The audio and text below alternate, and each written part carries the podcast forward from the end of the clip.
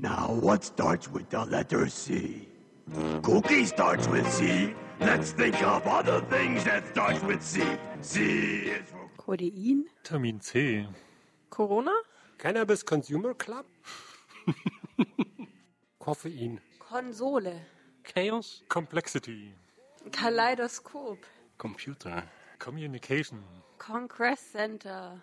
ah, who cares about other things? Das Kongressradio, live vom Chaos Communication Congress aus Hamburg.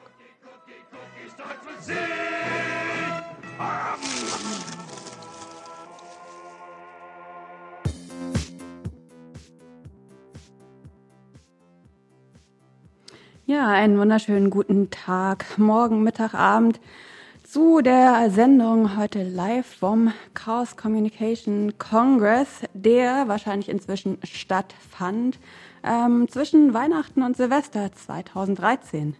Wir begrüßen euch wieder zu einer Stunde Nerdtum und Berichte von eben jenem 30. Chaos Communication Congress. Über 8000 Menschen haben sich dieses Mal quasi jeden Tag hier im Hamburger Kongresszentrum, dem CCH, angesammelt, um blinkende Lichter zu bestaunen, um Workshops und Vorträge zu hören oder ihnen beizuwohnen. Ähm, es gab fünf verschiedene Kategorien der Vorträge und der Workshops, und zwar Ethik und Gesellschaft, Hardware, äh, Science and Engineering, Security and Safety und Art and Beauty. Das Programm wurde dieses Jahr um einen vierten Vortragssaal erweitert. Damit konnten dann 5704 Menschen und damit ca. 1600 Leute mehr als letztes Jahr Vorträge live und vor Ort beiwohnen. Also ganz schön fette Seele, muss man echt sagen. Wenn man da so drin sitzt, kann man sich schon im Publikum etwas verloren vor. Wer von euch schon mal in einem Audimax in der Uni war, die Vortragssäle hier sind vergleichbar groß, wenn nicht sogar größer. Wir haben zum Beispiel den Saal 1, das ist der größte Vortragssaal, den ich bisher zumindest gesehen habe. Da passen 2663 Leute rein.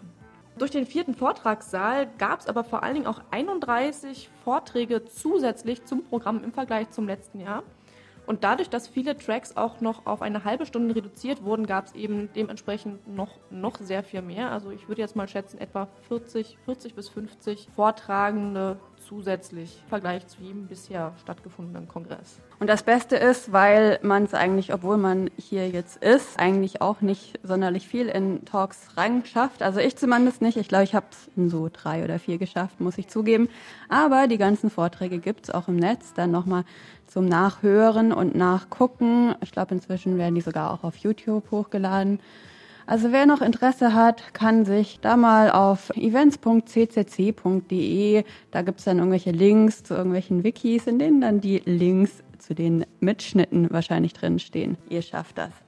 Und wir sind für euch über den Kongress gestreift und haben ein paar Beiträge zusammengesammelt, die wir im Laufe dieser Sendung für euch spielen werden. Genau, erstmal aber noch ein paar Takte Musik und jetzt hier erstmal passend zum Thema das Stück Geeks von Binärpilot und wir spielen wie immer hier auch nur Creative Commons Musik. So steht auch dieses Stück unter einer Creative Commons Lizenz.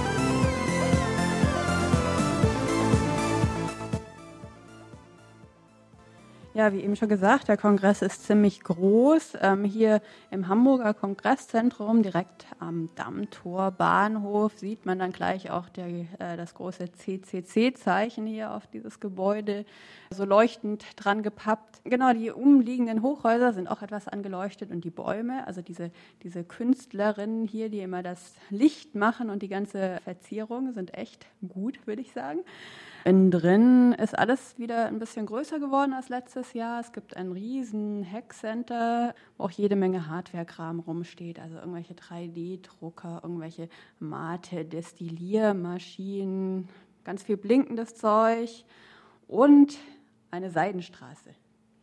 Genau, dieses Jahr gibt es eine neue Installation, die sich durch das gesamte Kongresszentrum zieht. Sie nennt sich Seidenstraße und besteht aus 1,4 Kilometer Drainagerohr.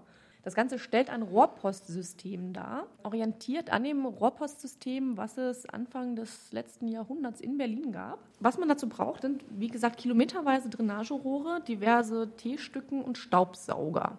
Und funktionieren tut das Ganze, indem man an, an, man steht an einem Punkt, man hat einen Staubsauger, man hat eine Kapsel, die etwa die Größe hat von einer 1 Liter Wasserflasche. Das heißt, stellt euch vor, ihr nehmt euch eine Wasserflasche, schneidet diese in der Hälfte durch, tut dort Zeug rein, kann bis zu einem halben Kilo schwer sein, werft auf jeden Fall ein paar blinkende oder leu mindestens leuchtende LEDs dazu, weil der Leuchteffekt sehr, sehr wichtig bei der ganzen Sache ist.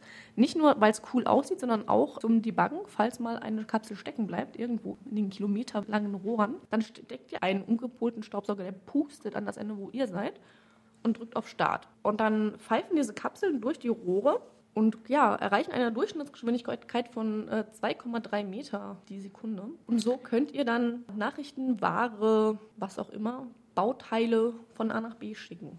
Mateflaschen soll man irgendwie nicht durchschicken. Da kam es wohl schon zu ein paar kleineren Unfällen.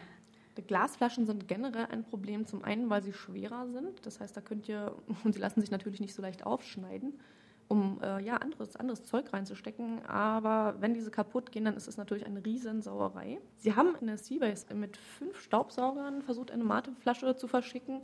Die ist dann, als das Rohr die erste Biegung nahm, geradeaus weitergeflogen. Nein, es wurde glücklicherweise niemand verletzt, aber die Mate war danach auch nicht mehr ganz äh, trinkbar. Und wie das Ganze klingt mit dem Verschicken dieser Post, da haben wir mal was vorbereitet.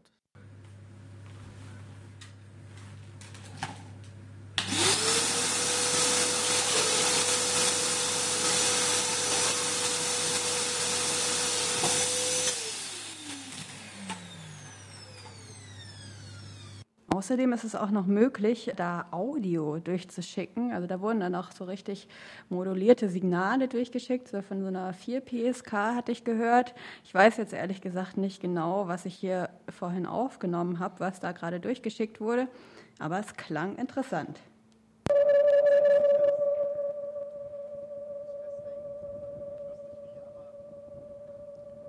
Hier ist nichts angekommen bisher. Ja, dann eine Kapsel. Ihr könnt auch mal saugen übrigens.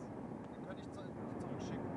Hier kommt gleich was anderes. Dann fing es wieder an zu staubsaugen von irgendwie der anderen Seite. Und dann sollte ich auch lieber zur Seite gehen, weil irgendwie wohl bald was rauskäme. Und ja, das klingt dann wahrscheinlich nicht so gut. Auf jeden Fall soll das Seidenstraßensystem die nächsten Jahre ausgebaut werden. Das war jetzt die Version 1 Beta, glaube ich, hatten sie sie genannt. Die Switch-Stationen, die waren noch rein manuell. Das heißt, an den Knotenpunkten musste dann in der Regel doch noch eine Person sitzen und die, äh, die Kapseln dann in, in das nächste Rohr schieben. Aber dort wird auch schon an automatischen Weiterleitungssystemen gearbeitet. Krypto-Anwendungen für die Kapseln waren im Gespräch, sowie auch der Versuch, Tor nachzubauen, indem man Kapseln wild durch die Gegend schickt und nicht die Endadresse draufschreibt. Und glaube ich, Zwiebeln reinsteckt. Das war auch ein Versuch. Ja. Es wurde aber schon festgestellt, dass das Onion Routing so nicht ganz funktioniert oder gemeint war. Machen wir erstmal mit ein paar Takten Musik weiter dann. Jetzt gibt es von Greg Baumont äh, The Blue Star.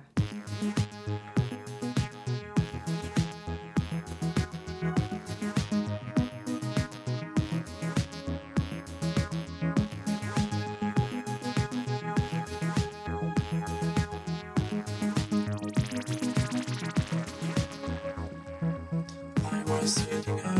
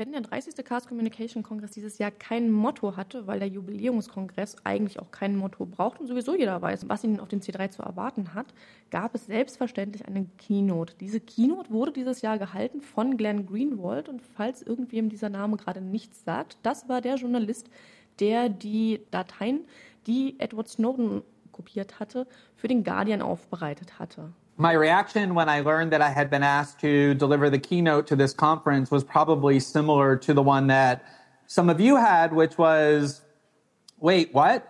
Die Keynote auf dem 30. Communication Congress wurde von Glenn Greenwald gehalten und enthielt gleich zwei Abweichungen von der Praxis der vergangenen Jahre. Zum einen wurde die Keynote auf 19 Uhr abends verschoben und wurde damit nicht gleich nach den Begrüßungsworten direkt zu Beginn der Konferenz am Tag 1 gehalten. Zum anderen war Greenwald nicht persönlich anwesend, sondern wurde via Videostream in die beiden größten Vortragssäle des CCHs übertragen. Diese Praxis ist jedoch weniger verwunderlich, betrachtet man die Lage, in der sich Glenn Greenwald derzeit befindet. Als nur einer von zwei JournalistInnen, die direkten Zugang zu den von Edward Snowden geleakten Daten haben, ist er und sein Umfeld weltweit Repressionen ausgesetzt. You know, I think that there's obvious risk to what um, Laura Poitras and I have both done together. Uh, like I said before, we've been advised by lawyers that we really shouldn't travel. Obviously, So vermeidet er sowie Laura Portois, die andere Journalistin, die sich um die Aufarbeitung der Snowden-Leaks kümmert, sowie deren Vertrauenspersonen zu reisen. Sie werden konstant bedroht, wegen Terrorismus und Spionage belangt zu werden. Glenn Greenwald sieht das Risiko aber als vergleichsweise klein an im Vergleich zu dem, was andere Menschen für die Wahrheit und die Enthüllungen auf sich nehmen. Und er nimmt diese Konsequenzen gerne auf sich, um seinen Teil für die Transparenz und die Wahrheit beitragen zu können. when I see the people like Edward Snowden and the other ones on the list making the choices they've made to do my part, which is often a, a subset of what they're doing um, in pursuit of these values that I really believe in. In einem Schwerpunkt seiner Rede widmete sich Greenwald der Rolle der Medien im NSA-Skandal und berichtete, dass sie sich bei der Veröffentlichung der NSA-Dokumente sehr wohl bewusst waren, dass sie auch die Medien zum Feind haben werden. And we knew in particular that one of our most formidable adversaries was not simply going to be the intelligence agencies on which we were reporting and who we were trying to expose, but also their most loyal, devoted servants, which calls itself the United States and British media. Viele VertreterInnen der Medien bezeichnen Edward Snowden als Verbrecher oder Verräter, schließen aber für sich die Möglichkeit aus, dass Regierungen und Funktionsträger die Öffentlichkeit belügen könnten. Aber gerade diese Lügen werden durch die von Edward Snowden enthüllten Dokumente belegt. Damit erfüllen die Medien nicht mehr die Rolle der vierten Gewalt, und zwar durch unabhängige Berichterstattung die öffentliche Debatte anzuregen, sondern verkommen zum Sprachrohr der Regierungen. And yet, at the same time, the same media that sees it acts scandalized if you suggest that their claims should not be taken at face value without evidence because their role is not to be adversarial. Their role is to be loyal spokespeople to those powerful factions that they pretend to exercise oversight. In seiner Keynote reflektiert Glenn Greenwald ebenfalls die Bedeutung verschlüsselter Kommunikation. Er erzählt, dass er es vor sechs Monaten für viel zu kompliziert hielt, PGP zur E-Mail-Verschlüsselung zu installieren und dass mittlerweile deutlich mehr als 50 Prozent seines E-Mail-Verkehrs verschlüsselt ist. The privacy technologies that have already been developed, the Tor browser, PGP, OTR, and a variety of other products, are making real inroads in preventing. Software wie Tor, PGP oder OTR haben bereits eine enorme Bedeutung zum Schutz der Privatsphäre vor den Behörden und Geheimdiensten. Der Kampf um Privatsphäre, um Selbstbestimmung und Information wird vor allem auf technologischer Ebene ausgetragen. Daher liegt die größte Hoffnung auf freie Kommunikation und Privatsphäre in Menschen, die eben nicht ihre Fähigkeit den Überwachern zur Verfügung stellen, sondern ihre Fähigkeit nutzen, um Tools zum Schutz der Privatsphäre zu entwickeln und weiterzuentwickeln. Human history will be fought out, I think, primarily on the technological battlefield. The NSA and the US government certainly knows that. But I ultimately think that where the greatest hope lies is with the people in this room and the skills that all of you possess. Greenwald berichtete, dass aus seiner Sicht es immer mehr und mehr Menschen gibt, die nach dem NSA-Skandal angefangen haben, Verschlüsselung zu nutzen. Insgesamt sei die Internationale Allianz für Bürgerrechte und für den Erhalt der Privatsphäre viel größer, als sie von direkt Beteiligten oft wahrgenommen werden. Er dankte insbesondere Whistleblowern wie Snowden oder Chelsea Manning für ihren aufopferungsvollen Einsatz, da sie damit letztlich Kontrollaufgaben der Parlamente und der Presse übernommen hätten. Th- There's a huge network of human beings around the world who believe in this cause and not only believe in it, but are increasingly willing to devote their energies and their resources and their time and to sacrifice for it.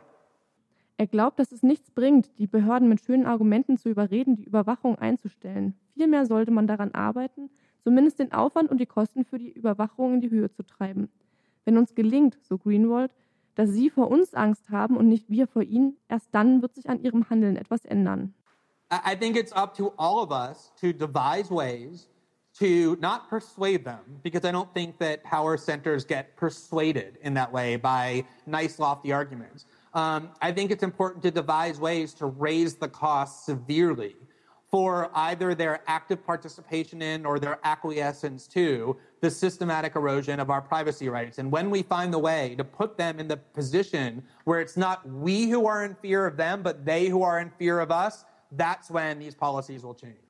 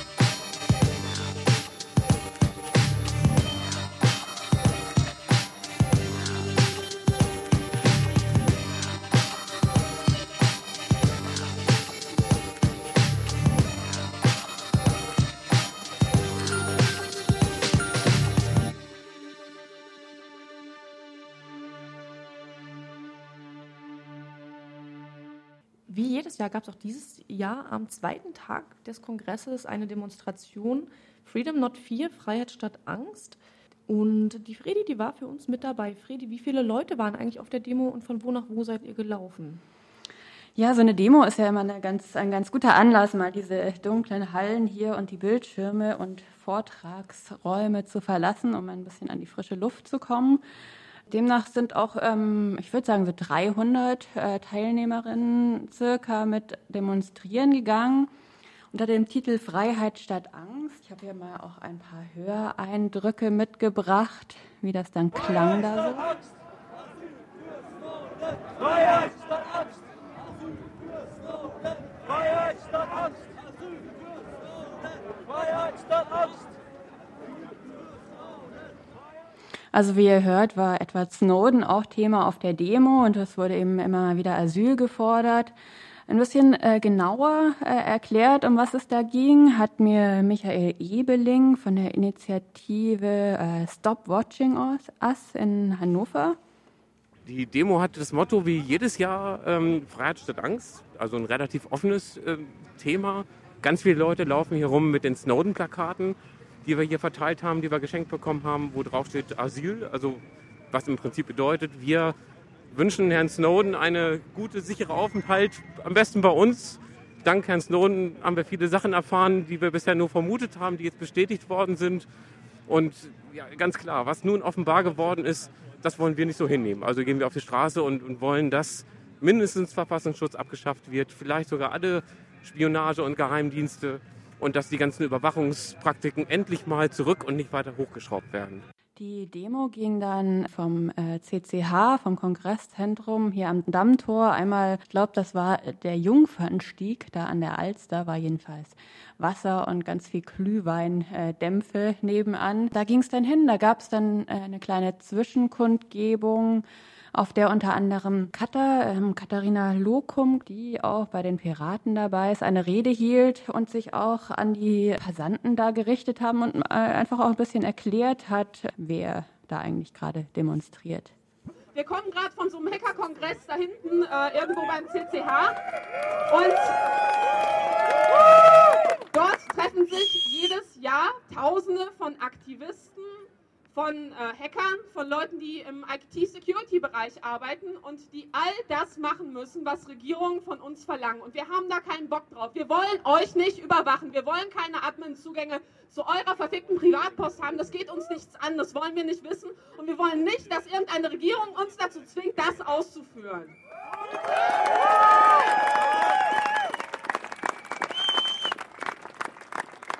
Und bei der IT geht es ja auch ganz viel um Zahlen, um Einsen und Nullen. Und ich muss sagen, ne?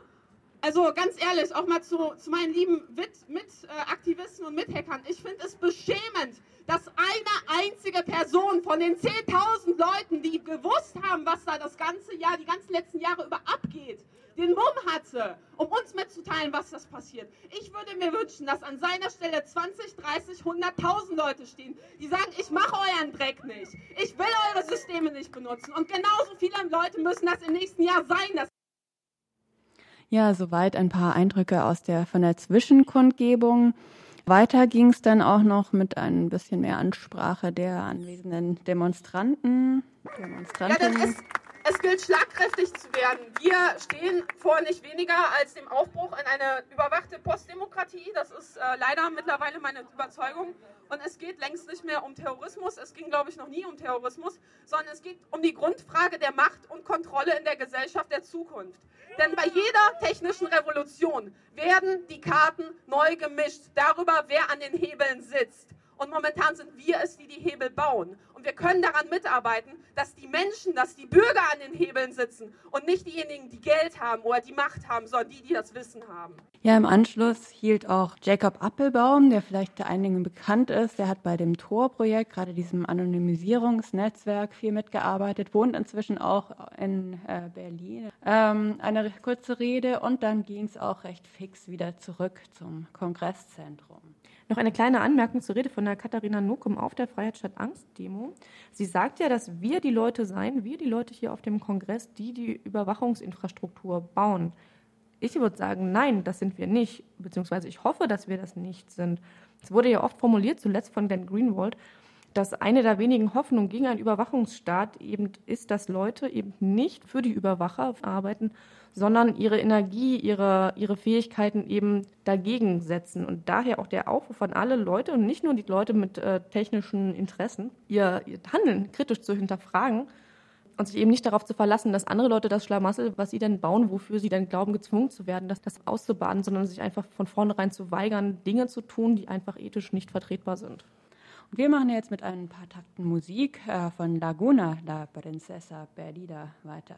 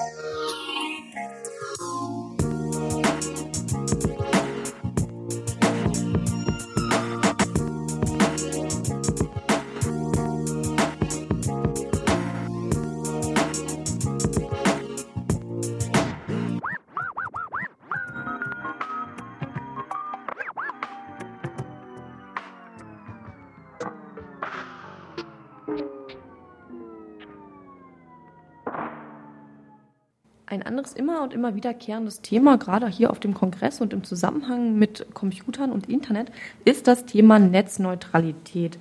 Wir haben uns mit dem Thomas Lohninger unterhalten über die europäischen Aspekte der Netzneutralität. Thomas ist von der Initiative für Netzfreiheit. Österreich.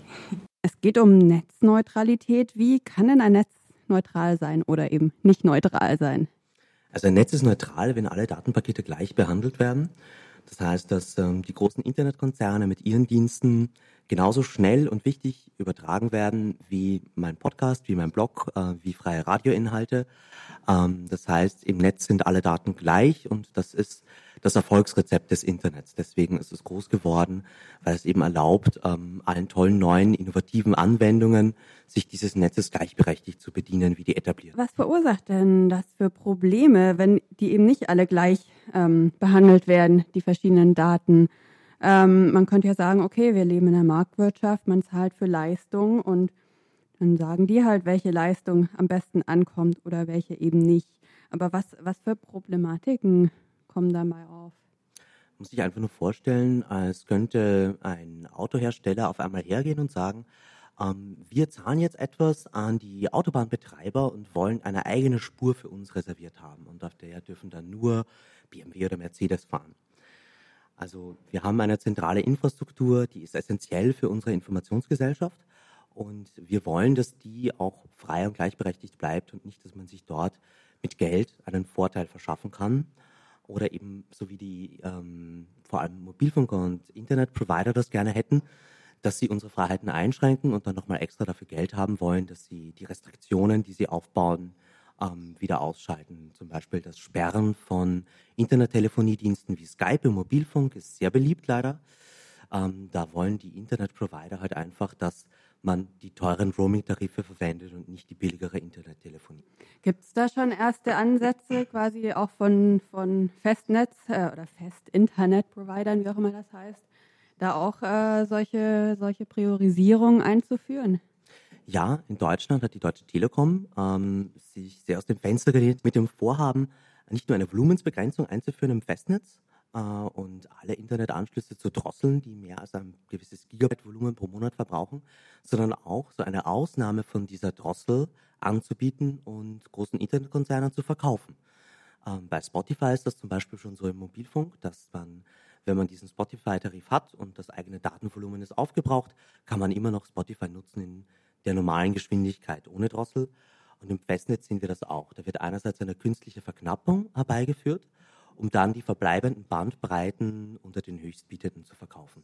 Jetzt geht die Debatte ja weiter, also läuft ja schon seit einigen Jahren. Hier im hiesigen Koalitionsvertrag steht auch jede Menge drin, was aber wohl ziemlich schwammig ist immer zum Thema Netzneutralität. Du verfolgst jetzt die Debatte auf europäischer Ebene. Ähm, wie ist denn da der Stand der Dinge? Auf EU-Ebene ist die Debatte wirklich schon sehr konkret geworden. Wir haben einen Vorschlag für eine EU-Regulierung und der liegt jetzt auf dem Tisch und soll in unsagbar knapper Zeit, nämlich in den nächsten zwei bis drei Monaten, abgestimmt werden. Und was da drin steht, ist die de facto Abschaffung der Netzneutralität. Damit wird es dann erlaubt sein, ähm, wirklich diese kommerziellen ähm, Priorisierungen zu verkaufen. Das heißt, da kann sich dann große Internetfirmen einen Vorteil erkaufen gegenüber allen anderen Angeboten im Internet. Die haben dann einfach die Überholspur für sich. Netzsperren stehen auch in diesem Regulierungsvorschlag drinnen. Ähm, danach können Provider, genauso wie damals in der Zensursolar-Debatte, einfach ohne Gesetz und Richter hergehen und Webseiten sperren. Ähm, das geht ganz stark gegen jede Rechtsstaatlichkeit und auch gegen unsere Grundrechte. Und ähm, auch das Zwei-Klassen-Internet soll zementiert werden mit diesem Verordnungsvorschlag. Ähm, das ist äh, erst im September veröffentlicht worden. Wir verfolgen dieses Dossier schon seit Beginn. Und am 27. Februar wird im Hauptausschuss, dem ITRE, abgestimmt darüber. Das heißt, wir haben nur die nächsten zwei bis drei Monate, um noch etwas zu verändern. Äh, wenn die Zivilgesellschaft sich nicht ähm, aufrückt und aufsteht und hörbar macht, dann werden wir diesen Kampf verlieren und dann wird das Internet in Zukunft ganz anders aussehen.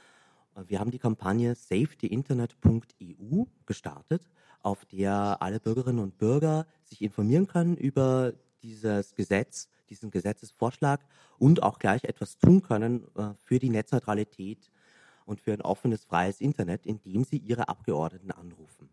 Das geht ganz einfach und kostet auch nichts. Man geht auf die Homepage, äh, klickt einfach auf einen Knopf und äh, trägt seine Telefonnummer ein und dann wird man schon angerufen und telefoniert mit dem Büro von diesem Abgeordneten. Das mhm. ist wirklich auch einer der besten Wege für uns als Zivilgesellschaft, ähm, die europäische Politik mitzugestalten und zu beeinflussen. Also das Wichtigste ist einfach Netzneutralität ganz wichtig ist äh, für unsere Informationsgesellschaft. Das ist die Infrastruktur, auf der äh, wir heute schon einen Großteil und in ein paar Jahren wahrscheinlich alles an kulturellen Austausch, an Information, an gelebter Demokratie machen werden. Und genauso ist es auch ähm, für unsere Wirtschaft ein äh, riesiger Innovationsfaktor, weil mich damit halt auch jederzeit einen Konkurrenten zu den großen etablierten Firmen starten kann, der auf Augenhöhe ist mit denen. Es ist ganz wichtig, dass wir dieses Prinzip erhalten und es sind wirklich die nächsten zwei, drei Monate, die darüber entscheiden werden. Macht ihr jetzt als Initiative für Netzfreiheit noch außer der, ja, der Anrufkampagne, der Webseite, geht ihr noch, habt ihr noch andere ähm, äh, Initiativen oder? Also das ist jetzt mal wirklich so das zentralste Anliegen und äh, die dringendste Kampagne, die wir fahren. Mhm. Und das machen wir auch nicht alleine. Ähm, das machen wir gemeinsam mit der digitalen Gesellschaft aus Deutschland, äh, mit, euren, mit, unseren europäischen Partnern European Digital Rights und Access Now. Und äh, wahrscheinlich kommt auch bald Bits of Freedom an Bord. La Quadrature de Net ist dabei. Also hier ist wirklich ein pan-europäischer Schulterschluss der Zivilgesellschaft. Und ähm, man sollte wirklich immer auf diese Homepage schauen, um sich zu informieren, Wer sich nicht traut anzurufen, kann auch eine E-Mail schreiben.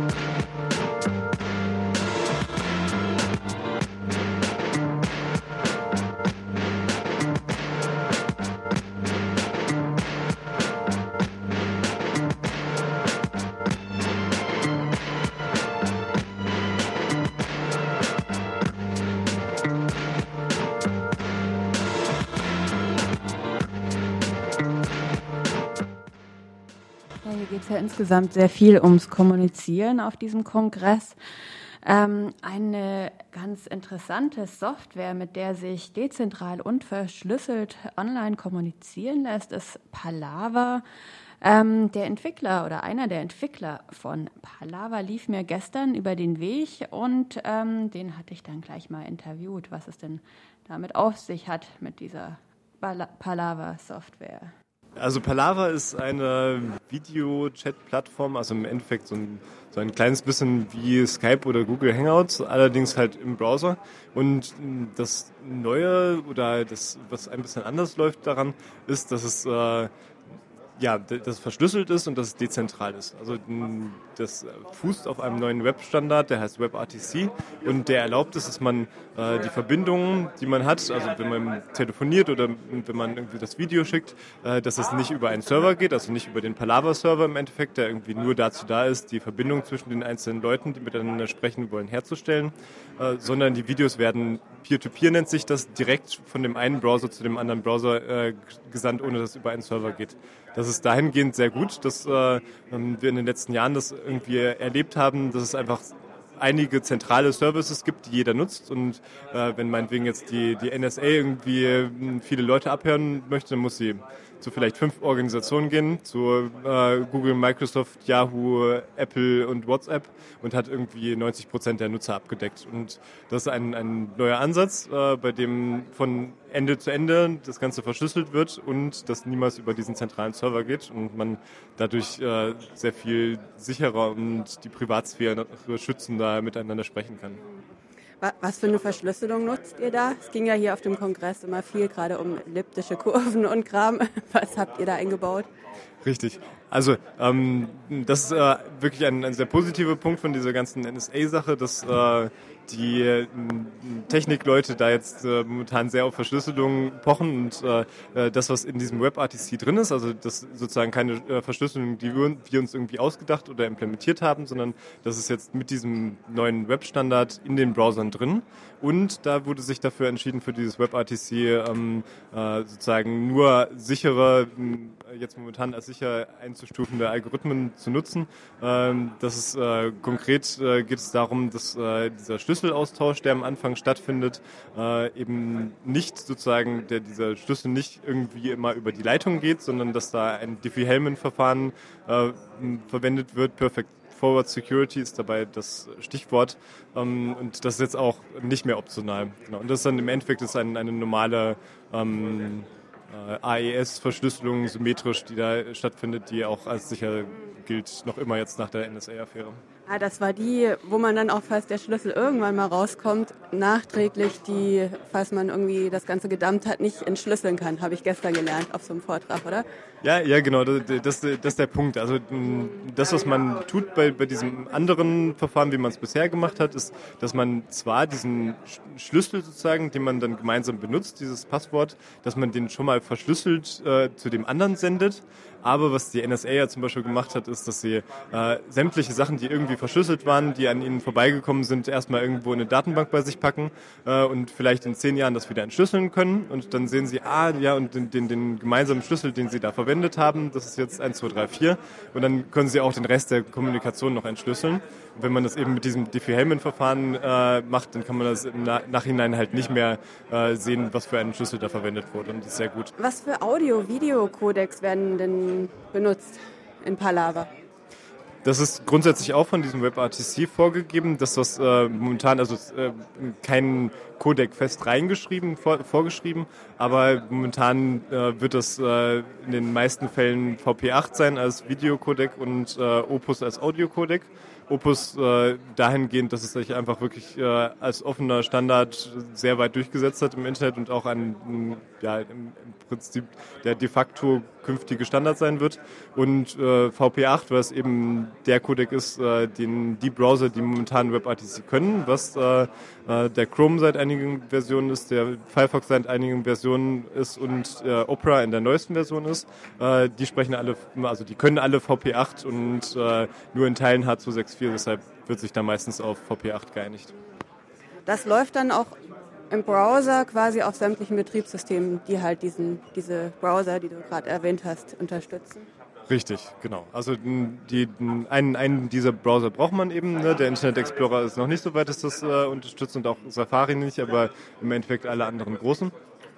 Und es ist halt, das war uns sehr wichtig, dass wir es äh, super einfach halten. Also man muss sich auch bei dieser Seite m, palava.tv muss man sich nicht registrieren oder anmelden, sondern äh, man kommt da auf eine Seite und kann dann äh, einen Raumnamen eingeben, sozusagen, wie das kennt man vielleicht noch früher von irgendwie Chatten oder so, dass man sich irgendwie in so einem gemeinsamen virtuellen Raum trifft und alle, die in diesem Raum sind, die den gleichen Namen eingegeben haben, die können halt miteinander chatten. Oder man kann da auch einfach reingehen und dann einen Link verschicken, der angezeigt wird.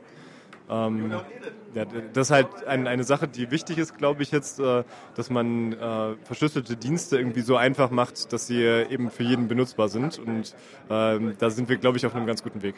Wie organisiert ihr euch denn? Also ihr seid ein kleines Grüppchen, das das entwickelt hat. Ja, also wir haben zu viert angefangen, vier ähm, ehemalige Kommilitonen sozusagen, alles äh, Dresdner TU-Studenten, jetzt immer noch oder gewesen und äh, haben irgendwie wollten halt was gemeinsam machen und fanden halt irgendwie so die, diese Technik, dieses WebRTC halt irgendwie sehr faszinierend und dann haben wir uns irgendwie ein Wochenende mal hingesetzt und haben das tatsächlich hingekriegt, dass wenigstens von, von Chrome zu Chrome wir ein, ein Video gesehen haben. Ne, Da war noch nichts an Infrastruktur da und die äh, Seite sah auch noch nicht nach irgendwie einer Seite aus, aber wir haben immerhin gesehen, dass es geht und fanden das dann irgendwie äh, so motivierend, dass wir das weitergeführt haben und dann haben wir es ähm, mittlerweile vor, vor einem halben Jahr oder so, glaube ich, online gestellt äh, und dann erstmal irgendwie mit ein paar Freunden getestet immer und dann haben wir irgendwie mit der Zeit gesehen, ja, irgendwie brauchen wir eine Organisation dafür und da haben wir uns jetzt äh, vor einigermaßen kurzer Zeit, äh, nämlich vor zwei, drei Monaten dafür entschieden, dass wir da einen gemeinnützigen Verein draus machen. Das haben wir jetzt gemacht, haben sämtliche bürokratischen Sachen auch schon abgehandelt und äh, sind da jetzt sozusagen zu 14 gerade in diesem Verein und äh, wollen damit einfach noch mehr Leute integrieren. Natürlich muss man nicht, wenn man mitmachen möchte, nicht in dem Verein sein, aber somit haben wir irgendwie jetzt irgendwie eine ganz nette Gruppe gefunden an Leuten, auch irgendwie einigermaßen aus unserem Umfeld, die gesagt haben, ja, finden wir geil, wir möchten da irgendwie äh, ein bisschen mitentscheiden und ein bisschen was mitmachen.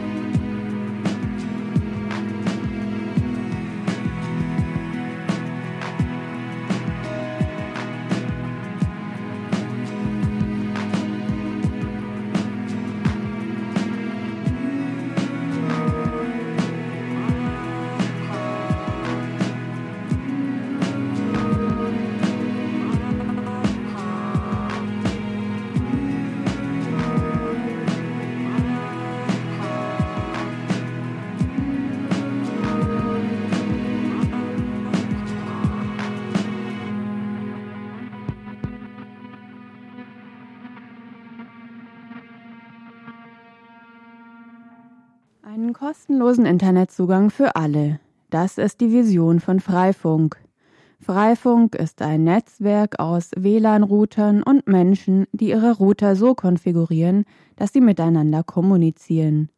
Und zwar so, dass die Router den Datenverkehr weiterreichen und so ein möglichst großes Netzwerk bilden, das zum Beispiel freien Zugang zum Internet bietet. Mesh-Netzwerk heißt das auf Neudeutsch. Entwickelt und gebastelt wird daran seit nunmehr zehn Jahren in vielen Städten Deutschlands und weltweit. Einer, der seit Anfang an in Berlin bei Freifunk dabei ist, ist Jürgen Neumann. Er zog vor zehn Jahren in Berlins Osten, wo es damals kein DSL gab und sich 35 Leute eine ISDN-Leitung teilen mussten. In London gab es schon Überlegungen zur Einrichtung freier Netzwerke und das sogenannte Pico-Peering Agreement, das Regeln für die Kommunikation untereinander aufstellt, wurde entwickelt. Die Londoner kamen nach Berlin, erzählten von ihrer Idee und der eigene Internetanschluss war desolat. So fing das Freifunken für Jürgen Neumann an. Wir haben dann ähm, in zwei Kilometer Entfernung einen Internet-Service-Provider gefunden, der uns äh, erlaubt hat, sozusagen, dass wir uns mit ihm per WLAN verbinden und äh, für relativ wenig Geld konnten wir uns dann selber eine Richtfunkstrecke zu diesem Provider bauen und hatten dann eben Breitband-Internet-Access per WLAN. Und hätte ich nicht gemerkt, dass äh, um mich herum ganz viele Menschen das gleiche Problem haben, wäre das Problem damit für mich eigentlich erledigt gewesen. Aber mir wurde dann eben sehr bewusst, dass es nicht nur mich und uns betrifft, sondern ganze Stadtteile beziehungsweise Dörfer und Regionen, und äh, so wurde dann aus dieser Lösung, die erstmal nur für mich oder für uns da funktioniert hat, eine größere Idee. Und sehr schnell habe ich viele Mitstreiter gefunden, die eben zusammen dann später Freifunk geformt haben. Zehn Jahre später gibt es neben DSL schnelles Internet über Kabel, mobil über UMTS und neuerdings LTE. Da stellt sich die Frage, ob Freifunk überflüssig geworden ist, wo es doch inzwischen überall Internet gibt. Na, ich glaube, die Situation ist immer noch sehr unterschiedlich. Meine Mutter zum Beispiel wohnt ähm, ganz im Westen Deutschlands in einem kleinen Dorf in der Eifel und jedes Mal, wenn ich da zu Besuch bin, bin ich am Verzweifeln, weil es eben weder einen schnellen DSL-Anschluss da gibt, noch könnte ich eventuell über meinen UMTS-Vertrag ins Internet, weil da ist die Bandbreite immer noch auf GSM reduziert. Und ähm, das heißt, in Deutschland ist dieses Problem längst noch nicht gelöst und ähm, in anderen Ländern und äh, wenn man es jetzt global betrachtet, dann sowieso nicht. Äh, für Freifunk bedeutet das, dass unsere Arbeit einfach weitergeht, ähm, dass wir mit viel Spaß und Energie weiterhin versuchen, neue Technologien zu entwickeln und die Idee eines selbst initiierten freien Kommunikationsmedium, was für alle zur Verfügung steht, weiter zu verfolgen. Ein großes Hindernis für viele, ihren Internetzugang für andere mit zugänglich zu machen, ist die sogenannte Störerhaftung. Das heißt, ich bin dafür verantwortlich, was über meinen Internetanschluss gemacht wird. Jürgen Neumann von Freifunk Berlin ist darauf nicht besonders gut zu sprechen. Ja, die Störerhaftung ist ein sehr deutsches Problem, wenn man es so international betrachtet. Und hier wird eigentlich eine Rechtsauffassung, die schon 500 Jahre alt ist, auf ein Gebiet übertragen, äh, wo ich sagen würde, da haben die Richterinnen und Richter, die darüber urteilen, wirklich einen Fehler gemacht, weil sie nämlich das Internet zur Gefahrenzone erklärt haben und die Störerhaftung auf der Idee basiert, dass wenn ich eben eine Gefahrenzone oder Zugang zu einer Gefahrenzone betreibe, dass ich da, dass ich dann besondere Verpflichtungen habe. Diese Idee gibt so eigentlich nur in Deutschland und in wenigen anderen Ländern. Und das hat dazu geführt, dass wir uns international auch ziemlich abgehängt haben, denn jeder, der mal ein bisschen durch die Welt gereist ist, wird festgestellt haben, dass wie toll das ist, wenn man halt äh, in einem Land, wo man sonst nur über teure Roaming-Gebühren mal Mails lesen könnte, einfach so ins Internet kann in Deutschland ist es flächendeckend so nicht möglich, weil die Störerhaftung viele Leute davon abhält. Völlig verständlich. Niemand möchte 400 Euro bezahlen, weil jemand anders irgendwie jetzt Mist gemacht hat. Kann man total nachvollziehen. Diese Störerhaftung führte dazu, dass immer mehr Freifunkrouter vom Internet abgeklemmt wurden. Durch die Kommunikation der Router untereinander konnte zwar bis zu einem gewissen Grad der Zugang zum Internet über einen anderen durchgereicht werden, Aber schneller wurde das Netz dadurch nicht. Und da der Zugang zum Internet doch für viele der Hauptgrund ist, sich in ein WLAN einzuloggen, ließen die Freifunkerinnen und Freifunker sich etwas einfallen. Und zwar etwas unter dem werbewirksamen Namen Freedom Fighter Box. Eigentlich ein PR-Gag von uns. Wir haben einfach äh, auf den Routern einen sogenannten VPN-Tunnel installiert, also eine Technologie, die es ermöglicht, die Datenpakete, die aus dem öffentlichen WLAN kommen, an einer ganz anderen Stelle ins Internet einzuleiten. Und in unserem Fall war das dann Schweden, da gibt es nämlich keine Störerhaftung. Und damit wollten wir einfach demonstrieren, dass im globalen Internet eine nationale Störerhaftung totaler Quatsch ist. Eine andere Möglichkeit, freies Internet anzubieten, ohne sich eventuell strafbar zu machen und ohne den Umweg durchs Ausland, bietet die Ausnahme, dass die Verantwortung von Internet Service Providern beschränkt ist. Und was liegt da nahe? Also haben wir einen Internet Service Provider gegründet, sind jetzt Internetprovider und tunneln jetzt eben nach Deutschland zu uns als Internetprovider. Und äh, damit haben wir das Problem auch sehr elegant umschifft. Und das heißt, jeder kann jetzt zu Hause einfach so einen Freifunkrouter bei sich aufstellen. Wir tunneln den Datenverkehr aus dem offenen WLAN-Netz zu uns. Dort geht der Datenverkehr mit unserer IP-Adresse ins Internet und die Person muss sich keine Sorgen machen, eine Abmahnung zu erhalten. Was in anderen Ländern schon sehr viel weiter verbreitet ist, Kostenloses WLAN, sei es von städtischen Anbietern oder Privatleuten aller Freifunk, muss in Deutschland einige Umwege nehmen. Da das Internet vor Landesgrenzen nicht Halt macht, werden Tunnel gebaut, Routen umgeleitet und vieles mehr, um nicht in eine Kostenfalle zu treten. Es geht, wie Freifunk seit nunmehr zehn Jahren zeigt, aber anderswo geht es deutlich einfacher. Ja, soweit ein Interview zu Freifunk. Das Interview äh, habe ich jetzt nicht hier auf dem Kongress geführt, sondern schon mal im Herbst. Da fand so ein ähm, Community Wireless Summit in Berlin statt. Ähm, aber die Freifunker sind auch hier auf dem Kongress mit einem riesengroßen Tisch und jede Menge Routern vertreten und haben auch jede Menge Kurse und Workshops angeboten, wie man Router flasht, ähm, über die verschiedenen Firmware-Bildsysteme, wie man ähm, gab, glaube ich, auch genau gerade Diskussionen, wie man am besten einen eigenen Internet-Service-Provider ähm, gründet. Ja, waren auf jeden Fall sehr aktiv hier. Wir machen jetzt nochmal weiter mit einem Stück Musik und zwar Aeroplanes versus Space Guns von M22.